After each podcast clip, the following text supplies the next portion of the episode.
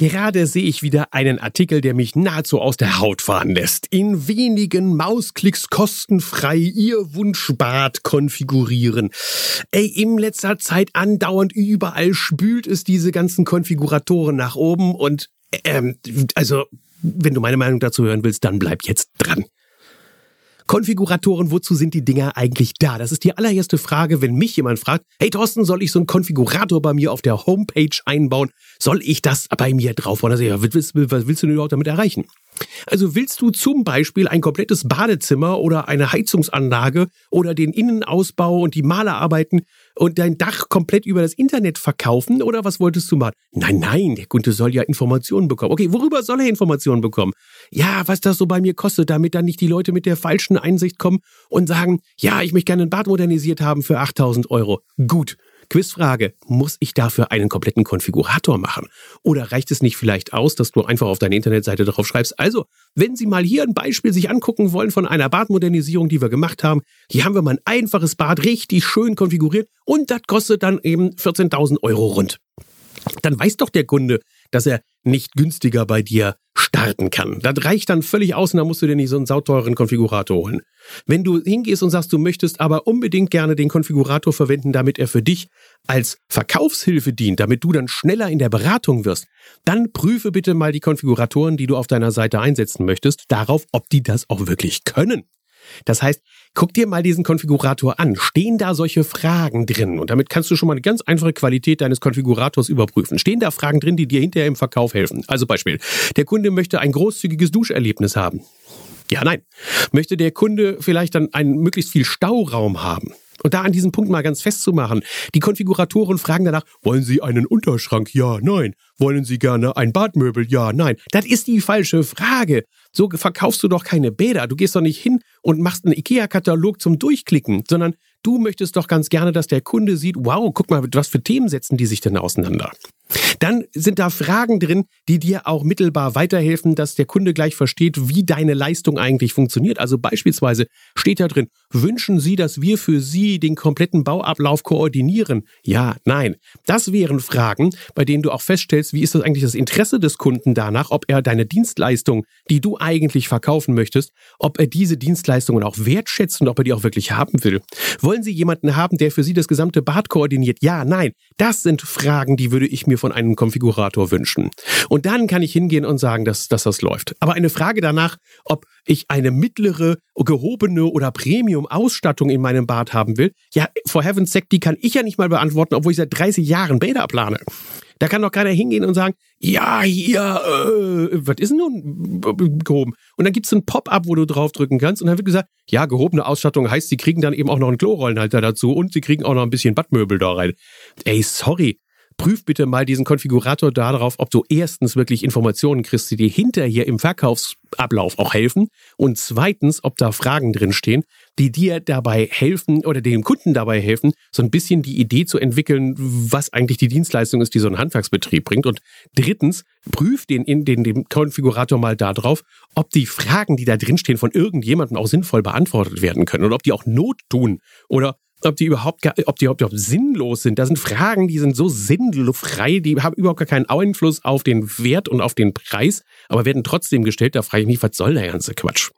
Und dann anschließend, und das ist die vierte Bitte, die ich an dich habe, mach die Konfiguratoren mal durch und guck, was da für Preise rauskommen. Ich habe mir so ein Ding jetzt neulich zusammengetüftelt und da kam da 12.000 Euro raus. Und das mit Produkten, ganz ehrlich, mit den Produkten, mit den Leistungen, mit dem, was ich da angekreuzt habe, kenne ich keinen Betrieb in meiner Kundschaft, der in der Lage ist, für 12.000 Euro dieses Bad zu bauen. Das Ding wird Minimum 18.000 kosten.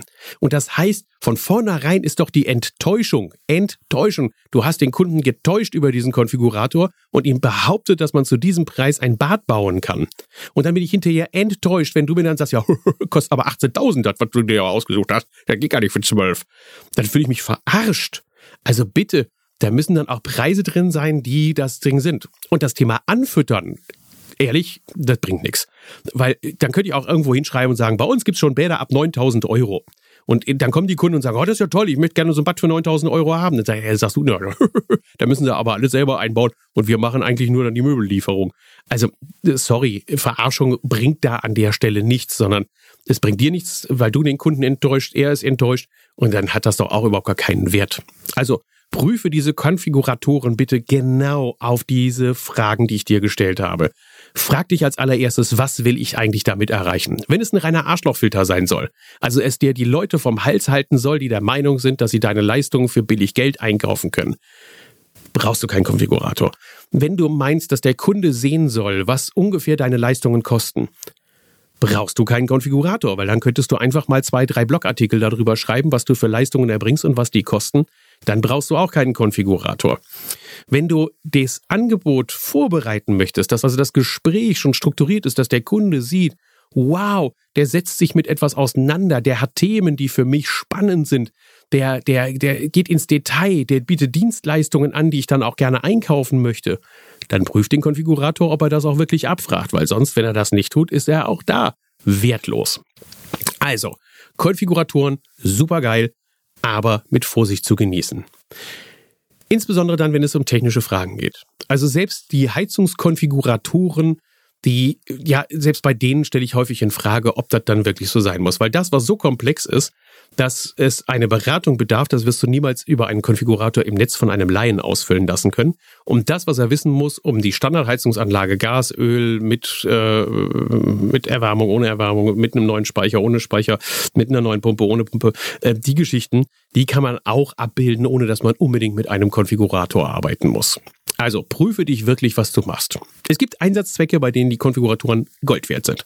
Beispiel, wenn du sie selber verwendest, zum Beispiel in deinem Verkaufsgespräch, die Internetseite aufrufst mit deinem Konfigurator, mit dem Kunden das durchgehst und ihn darüber praktisch diese Software auch als Schnellangebotssoftware verwendest. Dann ist sie wirklich cool keine Fragen. Und wenn man den Konfigurator, den meisten kann man nämlich anpassen, ich spreche da zum Beispiel von einem der verbreitetsten von Local Leads, die kann man wirklich gut anpassen und dann taugen sie auch. Nur dann ist es abhängig davon, welche Fragen du stellst und wie du deinen Konfigurator für dich und für deine Firma optimal konfigurierst.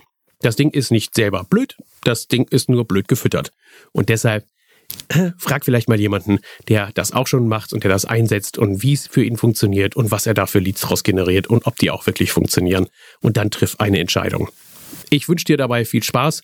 Wie gesagt, das sollte kein genereller Hate gegen irgendwelche Konfiguratoren sein, sondern ein Hate darüber, dass man die Dinger planlos einsetzt und Fragen stellt, die einfach von einem Kunden nicht zu beantworten sind, mit Ergebnissen, die ihm nicht weiterhelfen, die dir nicht weiterhelfen und dann lass das Ganze doch. Und bitte hör auf, darüber zu erzählen, dass man zu ein Angebot komplett in fünf Minuten kommt. Das ist eine Vermarktungsstrategie, die kann ich überhaupt nicht leiden, weil sie einfach nicht stimmt. Tschüss, bis demnächst, euer Thorsten.